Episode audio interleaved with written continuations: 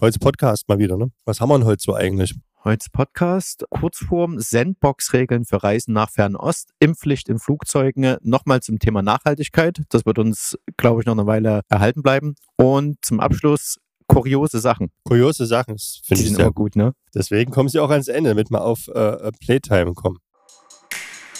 Herzlich willkommen zu Travel Insights, dem Podcast von fluege.de.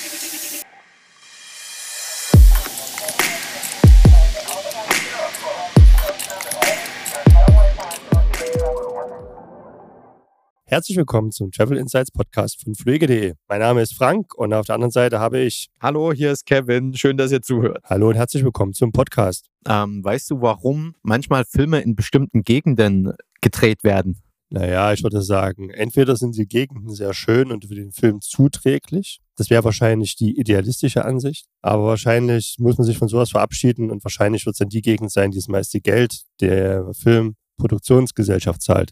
Nehme ja. ich mal an. Ja, genau so. Deswegen hatten wir mal ganz viele Hollywood-Filme in Berlin und ich dachte auch in Görlitz in der Ecke gedreht gesehen, weil einfach die die ja, größten Geldtöpfe mit hatten, um die Produktion zu überzeugen, doch Teile des Films bei äh, in der Gegend zu drehen. Und wenn man sich fragt, wie das jetzt wirkt oder ob das überhaupt wirkt, habe ich jetzt eine Studie oder was heißt eine Studie, einen Beitrag von Travel Daily News gesehen, ist mir diese Woche unter die Fittiche gekommen. Die UNWTO, das ist die Weltorganisation für Tourismus, Welttourismusorganisation und Netflix haben einen Bericht veröffentlicht. Und zwar bestätigt der den positiven Einfluss von Filmen und Serien auf die Zuneigung der Kulturen und die jeweilige Region. Also Tourismus. Genau, genau. So, was heißt das jetzt für uns? Hattest du mal ein Ziel, was du irgendwo in einer Serie gesehen hattest und dann meintest, da muss ich unbedingt hin? Ja, soll ich jetzt sagen, Kevin allein in New York? Natürlich. Ja, aber das wäre so der, das wäre wär so der Klassiker, ne? Die amerikanischen Großstädte. Wenn du so sieht in den Film, denkst du, oh geil, da will ich hin. New York, LA ja, zum ja. Beispiel. Aber auch Singapur und so weiter. Also da gibt es ja äh, doch, also mich haben meistens dann die Städte fasziniert. Ich war jetzt weniger, dass ich gesagt hätte, oh geil, jetzt irgendwie die Landschaft möchte ich auch mal irgendwo hin. Nee, also mich haben mehr die Städte dann, aber ja, logisch. Also da bin ich auch denke ich mal, sehr durch Filme getriggert. Ja, ja, war bei mir auch so. Ich hatte mir den neuesten James Bond reingezogen und da gibt es auch wunderschöne Landschaften. Ne? Und bitte jetzt nicht spoilern, ja. Ich, ich spoiler nicht, ja, aber hinten raus siehst du dann, welche Region. Ich habe gesagt, bitte nicht spoilern, ne? Da ordentlich äh, bedient haben und mit Emblem nochmal abgebildet werden. Ach so, du meinst die Filmförderungsfonds dann aus Genau, genau. Hm. Wo, wo, du dann siehst, okay, die, die haben da ihren Geldhahn aufgedreht, ist ja auch nicht verkehrt, ne? Und es sind halt schöne Bilder, die du da siehst. Und bei James Bond zum Beispiel wunderschöne Bilder aus Norwegen.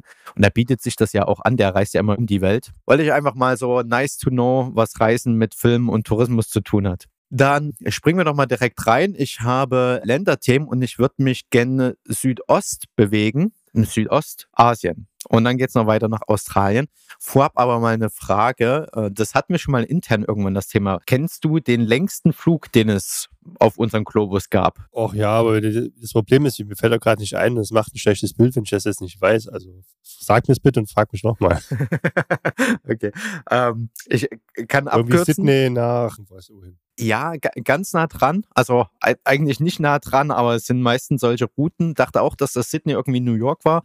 Ist wohl aber Singapur nach New York mit 15.344 Kilometern. Hat äh, Singapore Airlines ähm, damals operiert. Ich weiß gar nicht, ich glaube nicht, dass die aktuell noch laufen, ähm, pandemiebedingt. Jetzt zieht aber Qantas nach. Qantas ist die australische Airline. Und zwar ein 18-Stunden-Flug, der ist am 5. Oktober geflogen. Also bei uns Aufnahme füge ich ja mal gerne mit dazu. Heute Sieb ist der siebente. Der 7. Oktober, wer das als Early Bird hört, der hat den 8. Oktober und am 5. Oktober, das dürfte der Dienstag gewesen sein, ist Qantas geflogen, allerdings mit einem Sonderflug von äh, Buenos Aires nach Darwin.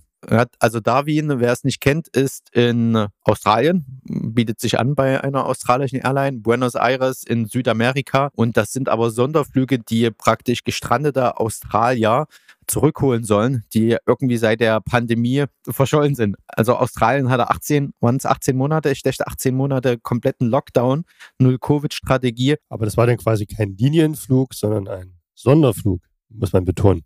Richtig. Also ist nicht insgesamt der längste Flug, das ist immer noch der von Singapore Airlines, aber es kommt den nah dran. Die, die längste Strecke von Qantas war von Perth nach London, 14.499 Kilometer. Also da warst du mit deinem Sydney, sagen wir zumindest Australien, nicht so verkehrt mit, dass das einer der längsten Flüge gewesen sein könnte. Und Buenos Aires nach Darwin ist jetzt 185 Kilometer nochmal länger. Das ist ein 18 Stunden Flug, ja. Da brauchst du, glaube ich, eine gute Thrombosespritze oder so. ordentlich Auslauf im Flieger. Also kommt natürlich darauf an, welche Klasse man fliegt dann. Ja. Aber da, da wir bei Australien sind, also wie gerade schon angemerkt, Australien, auch Neuseeland lange Zeit Null-Covid-Strategie gefahren. Also sobald da ein Covid-Fall irgendwo in der Stadt aufkam, äh, kann mich da häufig an Melbourne erinnern, sofort wieder härterer Lockdown, alles abgeriegelt. Und von diesem ähm, Konzept möchte Australien abrücken, erklären selber Null-Covid-Strategie als gescheitert. Und ab November sollen zumindest Studierende und qualifizierte Immigranten im original englischen Text sind qualifizierte Immigranten Skilled Immigrants. Also ich vermute dann äh, ähm, die, die typischen äh, Maschinenbauingenieure, die aufgrund ihrer Arbeitskraft gebraucht werden, ist jetzt die stärkste Vermutung von mir. Die dürfen dann ab November wieder einreisen. Und ab 2022, also ab nächsten Jahr, kommt ein Jahr, sollen dann wohl auch wieder Touristen ins Land dürfen. Was mir gerade einfällt, weil du sagst, ja, null Covid ist da jetzt quasi vom Tisch. Weißt du eigentlich, was wir lange vernachlässigt haben? Die Inzidenz auf Mallorca? Ja, cool. Ja, genau. Also wahrscheinlich war es uns zu hoch, deswegen haben wir dann gesagt, wir nehmen es raus aus dem Podcast. Ich weiß es nicht. Aber ich habe aber nachher ja nochmal kurz Mallorca. Also halt, dann, halt sie erst parat. Äh, dann, dann halte ich mal parat. Aber gut, dass wir drüber gesprochen haben. Okay, also äh, null Covid, verabschiede davon und Neuseeland zieht da auch nach. Also wer, wer vorhat, nach Australien zu reisen, kann das ab voraussichtlich 2022. Qantas steht schon bereit.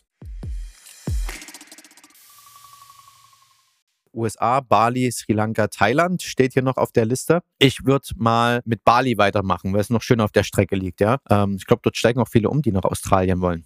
Bali sollte wieder öffnen für Touristen und da gab es ein extremes Hickhack. Erst sollte nur für Luxusreisende geöffnet werden, sogenannter Qualitätstourismus. Budget Traveler sollten außen vor bleiben und da wurde sich wohl doch zu sehr beschwert und dann hat man da auch eingelenkt, hat gesagt, okay, es wird wohl keine Beschränkungen aufgrund von, von Reiseart geben. Das heißt, Backpacker werden dann wohl doch wieder ins Land gelassen dann sollte die Quarantäne gekürzt werden. Ja, also ich weiß nicht, wie viel das vorher waren, 14 Tage, dass das nur 10 Tage oder 7 Tage sind und auch das Deutsche wieder einreisen können. Es gibt ja immer dann noch die Beschränkung, je nachdem, welche Staatsangehörigkeit man als Reisender hat. So, und jetzt ist der letzte Stand aber doch keine Kürzung der Quarantäne und Deutschland äh, zählt wohl jetzt doch nicht dazu. Ist extrem viel Hickhack gerade in Bali. Ich würde sagen, wir verfolgen das einfach weiter und äh, schreien dann laut im Podcast hier, hier, hier, wenn ihr buchen könnt. genau, das machen wir.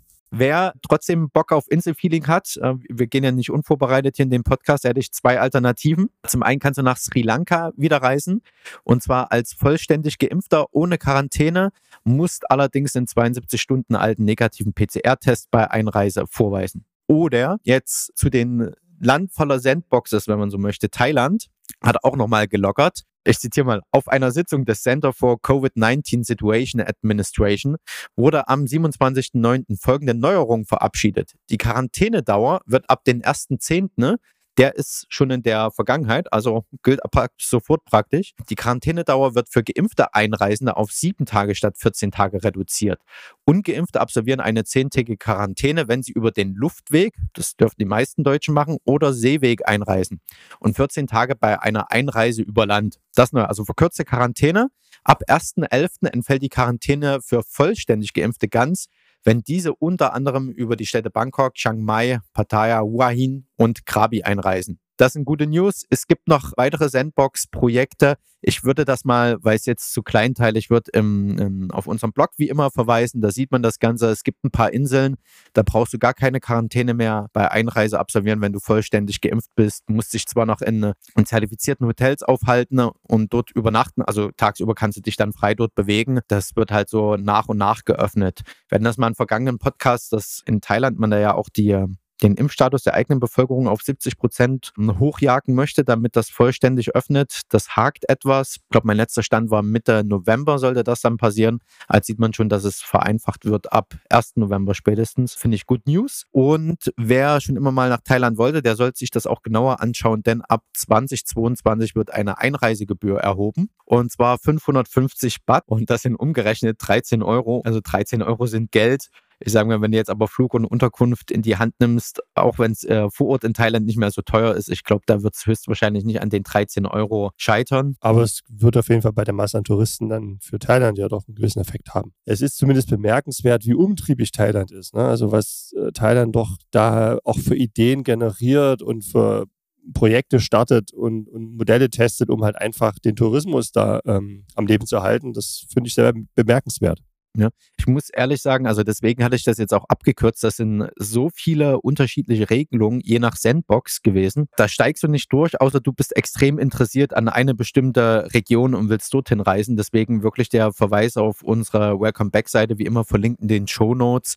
Und zumindest wird es wesentlich einfacher. Also es sind nicht mehr solche Harakiri-Bedingungen, wo du ein paar Nächte in einem bestimmten Hotel bleiben musst und das gar nicht verlassen darfst, sondern die Quarantänebedingungen sind gelockert. Du kannst dich frei bewegen bewegen und wenn du auf einer Insel bleibst und das lief alles erfolgreich dort, dann kannst du auch in andere Regionen. Also es ist wieder einfacher, nach Thailand zu kommen und dort auch einen vernünftigen Urlaub zu machen. So, ich erinnere da noch an die Folge, die wir damals mit unserem Kollegen Steve hatten, der sich dort in Bangkok ja in einem Hotel die Nächte um die Ohren schlagen musste. Also das ist wesentlich einfacher geworden und auch tourismusfreundlicher. Das ist praktisch die Kernmessage, die ich damit sagen wollte.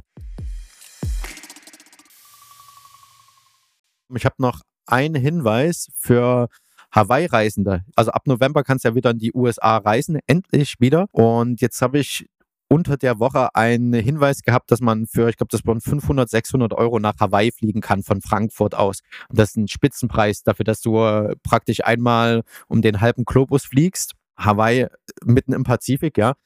Und äh, dort gibt's allerdings ein äh, News für alle die, die mal mit Delfinen und so tauchen wollten oder schwimmen wollten. Das ist bald verboten. Ab Ende Oktober darf man sich Delfinen nur noch bis zu 50 Metern oder auf 50 Metern nähern. Gibt es dafür einen Grund? Ja, und zwar äh, Begründung kann ich, äh, Moment, ich, ich mag gern immer die Quelle dazu sagen, wenn ich zitiere, und zwar ist das vom Redaktionsnetzwerk Deutschland. Titel Hawaii-Reisende dürfen nicht mehr mit Delfinen schwimmen. Begründung, Grund für das Verbot ist die Lebensweise der Delfine.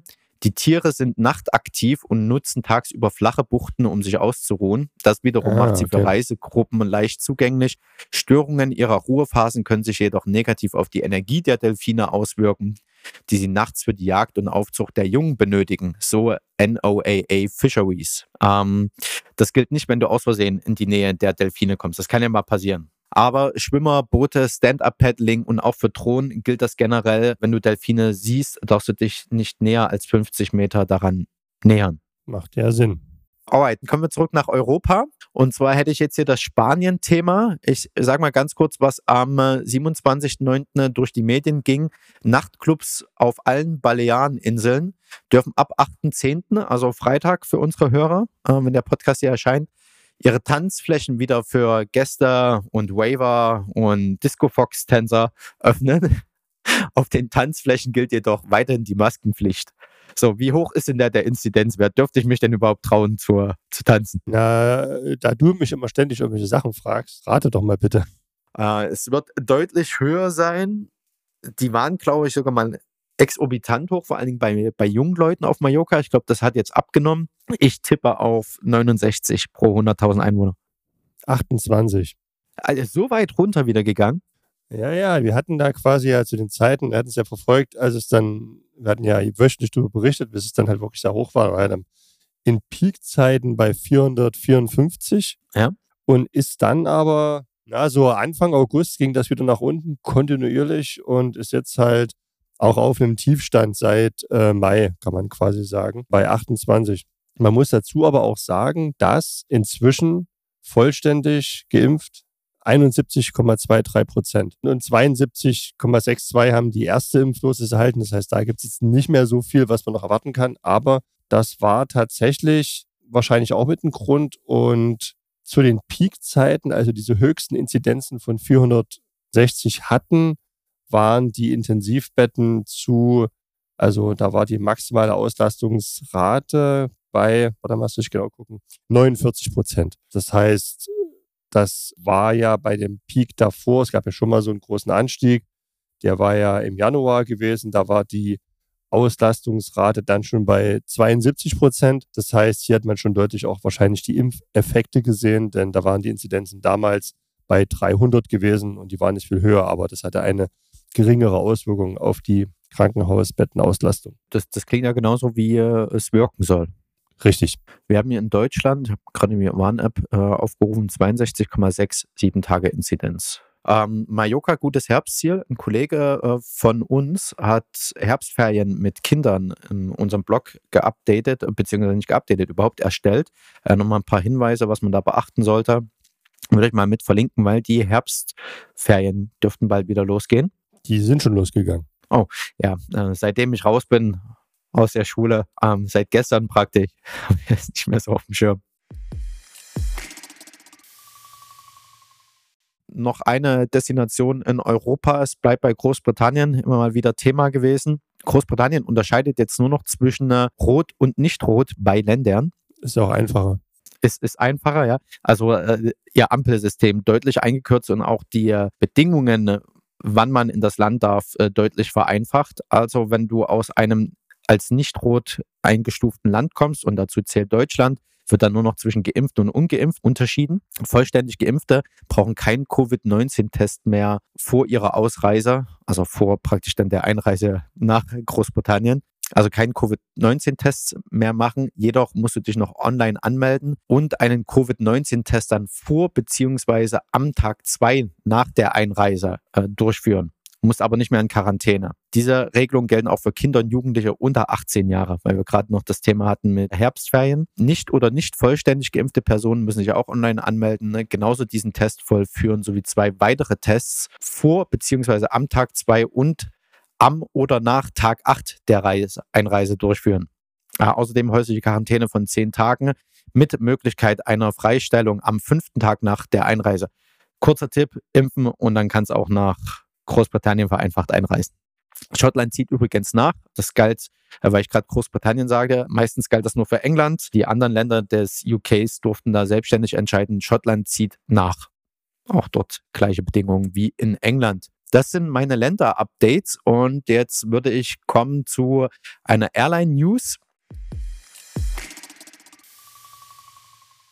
Impfpflicht bei Flughafenpersonal bzw. Äh, Flugzeugpersonal äh, ist immer wieder in der Diskussion. Ich habe da gleich mal einen Schwenker zur Lufthansa, wie das in Deutschland ein bisschen äh, diskutiert wird. Aber jetzt kam die News von American Airlines, wie der Name schon sagt, eine amerikanische Airline, hat jetzt praktisch Butter bei die Fische gemacht und wohl 600 Mitarbeiter, also rund 600 Mitarbeitende, gekündigt, weil sie der ja, Arbeitgeber auferlegten Impfpflicht nicht nachkommen wollten. Und so wie ich es weitergelesen habe oder die Folgemeldung, die dazu noch kam, knickt wohl die Hälfte der Mitarbeitenden jetzt doch ein, weil sie sagen, ach okay, ihr meint das jetzt wirklich ernst, ne, dann lassen wir uns doch noch impfen. Äh, Finde ich ganz interessant. Und jetzt, weil ich sagte mal Schwenker zur Lufthansa, die erwägt das auch. Das ist aber rechtlich schwierig, weil du darfst in, aufgrund des Datenschutzes, ist es schon tricky, überhaupt deine Mitarbeiter und Mitarbeiterinnen zu fragen, ob sie äh, geimpft sind. Und warum das so ein Thema ist, ne? also wir befinden uns ja mit diesen Regelungen nicht nur in Deutschland, sondern eine Airline operiert ja in der Regel weltweit und Hongkong zum Beispiel verlangt, dass das Flugpersonal geimpft ist. Und wenn du dann halt als, ich sage mal jetzt äh, Beispielfall Lufthansa,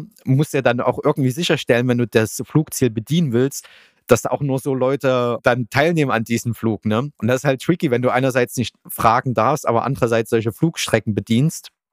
Und das äh, wird auch nochmal relevant, weil es wohl gerüchteweise mit Flügen in die USA demnächst wohl auch passieren könne. Also, dass dann vorausgesetzt wird, dass das Personal geimpft ist, bin ich gespannt. Ist tricky auf jeden Fall, aber dann muss es halt auch so sein, dass eben dann das Personal, was nicht geimpft ist, eben dann gewisse Flüge nicht antreten kann. Ja, aber du, du darfst ja als Unternehmen nicht fragen, ne? Na gut, aber äh, was, was ist denn, in dem Fall muss man eine Ausnahmeregelung machen, weil was wäre denn, wenn, man darf jetzt hier nicht fragen, dann, dann lassen sie das Flugzeug aber quasi landen, aber es darf keiner aussteigen, weil dann wird gefragt dort auf dem Boden. Ich kann ja leider nicht genau sagen, wie das Hongkong dann äh, kontrolliert. Im Idealfall äh, macht man das schon bevor der Flieger überhaupt in Deutschland oder halt außerhalb von Hongkong abhebt. Im schlimmsten Fall dürfen die wahrscheinlich nicht einreisen. Was machst du dann als Unternehmen? Die Kosten, die entstehen auf Mitarbeiter umwälzen, ne, der, der das dann nicht eingehalten hat. Kannst auf jeden Fall nur informieren und an den gesunden äh, Menschenverstand und das Einsehen der Mitarbeitenden appellieren und sagen, okay, ähm, so sieht's aus bei Hongkong. Da dürfen nur Leute dran teilnehmen, die geimpft sind. Also bitte vorher Bescheid geben. Mit Sternchen, ihr müsst uns das nicht sagen, aber irgendwie wäre es doch ganz nett, dass wir hier unseren Flug durchführen können. Schwieriges Thema. Kommen wir vielleicht auch zu einem weiterhin äh, positiven Ausblicksthema, zumindest, was, was uns eine, eine Zeit lang in den vergangenen Podcasts begleitet hat und jetzt immer mehr begleiten wird, Nachhaltigkeit im Fliegen. Und wir hatten immer das Thema der SAF, Sustainable Aviation Fuels, also nachhaltig hergestelltes Kerosin. Äh, Nochmal die Erinnerung, nachhaltig bedeutet, dass zumindest der CO2-Ausstoß, der durch diese Produktion und die Verwendung dieser synthetischen Kerosine neutral ist, also dass CO2, was ausgestoßen wird, haben vorher Pflanzen äh, aus der Luft schon gefiltert. Aber du bläst kein neues CO2 in die Luft. Das vielleicht nochmal so zum Verständnis. Also CO2 entsteht natürlich, aber das, was vorher von Pflanzen aufgefangen wurde und ein Kreislauf bleibt, praktisch damit erhalten. Ähm, Im Emsland wurde am 4. Oktober eine neue Industriefertigungsanlage dafür eröffnet. Und die unsere Bundesumweltministerin Svenja Schulze ähm, wurde dazu zitiert mit, wenn wir jetzt zeigen, dass diese Technologie funktioniert, schafft das auch neue Exportchancen für den Anlagenbau. Die ist jetzt in Betrieb quasi oder ist jetzt in Betrieb gegangen oder? Ja. Also die produziert jetzt schon die Anlage. Also die wird offiziell eröffnet, rollt in den nächsten Monaten äh, dann auf vollständiges Niveau an. Mhm. Ab Quartal 2022 soll sie in den Regelbetrieb gehen und dann werden da, äh, nur mal zur Vorstellung, wie wenig das noch ist, ne? pro Tag sollen dann acht Fässer dieses Kerosins, PTL-Kerosin nennt man es auch, Power to Liquid produziert. Also acht Fässer pro Tag, das ist noch nicht viel. Wie weit kommt man damit?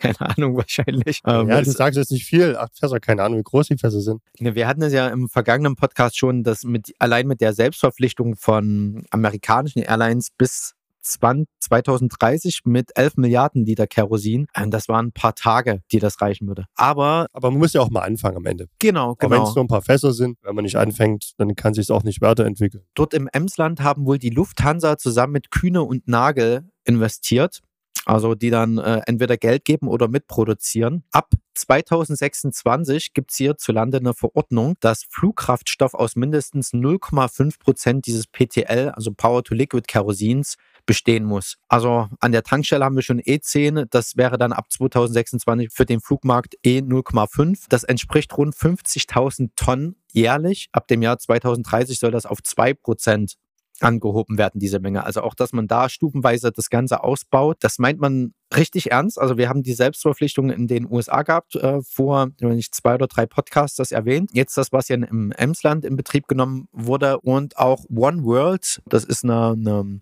Airline-Vereinigungen, äh, zum Beispiel British Airways, Qatar und Iberia, auch American Airlines drin. Bis 2030 will man 10% dieser Sustainable Aviation Fuels mit beimischen und ab 2050 allianzweit sogar emissionsfrei fliegen. Es tut sich ganz schön was und auch Airbus verbündet sich mit Air Liquide und Vinci, das ist ein Flughafenbetreiber, zu einer Wasserstoffallianz und dort soll die Infrastruktur entwickelt werden, die mal benötigt wird, um äh, ja, Flugzeuge mit Wasserstoff zu betanken. Und in Lyon-Saint-Exupéry, also der Flughafen von Lyon, soll eine Wasserstofftankstelle ab 2023, ab dem Jahr 2023 in Betrieb genommen werden.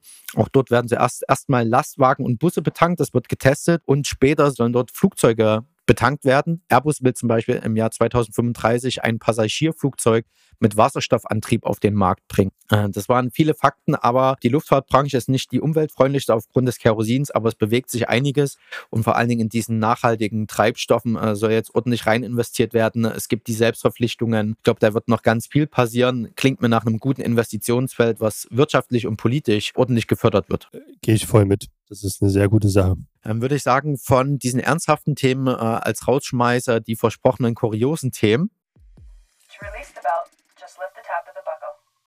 Eine Bitte, schaut in euer, euer Handgepäck. Also äh, du packst ja Handgepäck meistens, wenn du fliegst. Ich mache das in der Regel so. Und dann habe ich einen Rucksack, der leer ist und dann packe ich den voll. Ja, das machen, glaube ich, viele Menschen so. Okay. Weiter. Aber nicht alle. Denn, ich zitiere mal aus der Zeit online, man will mit Mörsergranate durch die Flughafenkontrolle.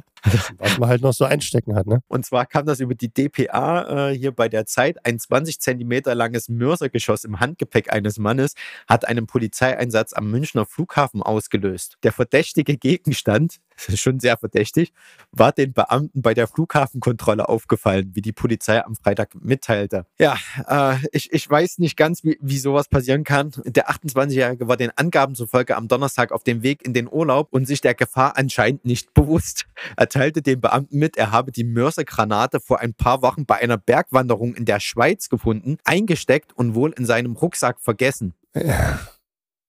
Ja, okay. Ja, die wiegt ja wahrscheinlich auch nichts. Es ist nicht witzig, das Thema, aber what the fuck happened? So ganz ungefährlich war die Aktion für ihn ja auch nicht. Ich meine, auch, auch für andere nicht. Er rennt mit so einer Mörsergranate in den Rucksack rum, lässt das Ding mal losgehen. Das war schon sehr fahrlässig. Egal, ob man jetzt sagt, man hat die gefunden oder nicht. Also. So ein Ding wiegt doch jetzt auch nicht nur 5 Gramm. Das vergisst du doch nicht in deinem Rucksack. Dann erstmal diese, ich nenne es mal in Anführungszeichen, Schüspe zu haben, damit an den Flughafen und durch die Kontrolle zu gehen. Aber der Fehler, wie du schon sagst, fängt doch schon vor vorher an. Ich fasse doch so ein Ding, wenn ich das finde, nicht an und nehme das mit. Ja, eben. Ne, du gefährdest dich, du gefährdest andere. Das lässt man ja da liegen und informiert wahrscheinlich dann dort die Bergwacht, keine Ahnung, wo er es gefunden hat. Sollte das niemals anfassen. Also ich sag mal erst wahrscheinlich um Haaresbreite an den Darwin Award vorbeigekommen. Ähm, Menschen, die sich auf die dümmste Weise selbst umbringen. Ja, aber das Schlimme ist, in dem Fall hätte er auch noch viele andere mitnehmen können, wenn das auch ja. da losgegangen wäre. Ne? Das ist schon, das ist schon sehr fahrlässig. Ja. Von daher, ich schmunzel immer bei der, wenn, wenn ich mich einchecke in meinen Flug, dass da nochmal die Warnung steht, bitte keine Waffen mit an Bord nehmen. Man kann es wahrscheinlich nicht oft genug betonen. Lassen wir das mal so stehen. Ich hätte jetzt noch eine Bitte du kennst doch diese äh, bitte Kennzeichen XY vom Parkplatz endlich runter bewegen. Es gibt wohl einen Käufer eines Flugzeugs von, von der Airline Air India. Der gehört das Flugzeug nicht mehr, hat wohl jemand gekauft. Jedenfalls musste das abtransportiert werden. Und das steht jetzt noch in der Nähe von Delhi. Ähm, doch direkt in Delhi unter einer Brücke. Das passte da nicht durch. Das ist festgeklemmt und keiner weiß, wie es da hingekommen ist. Und jetzt fahren irgendwie alle dran vorbei, machen da Fotos. Äh, das doch mal bitte wegparken. Äh, Leute wollen da wieder lang fahren. Damit sage ich vielen Dank. Ciao, ciao. Fällt mir dazu fällt mir auch nichts mehr ein. Ich wünsche einen schönen Tag. Vielen Dank fürs Zuhören und bis zum nächsten Mal.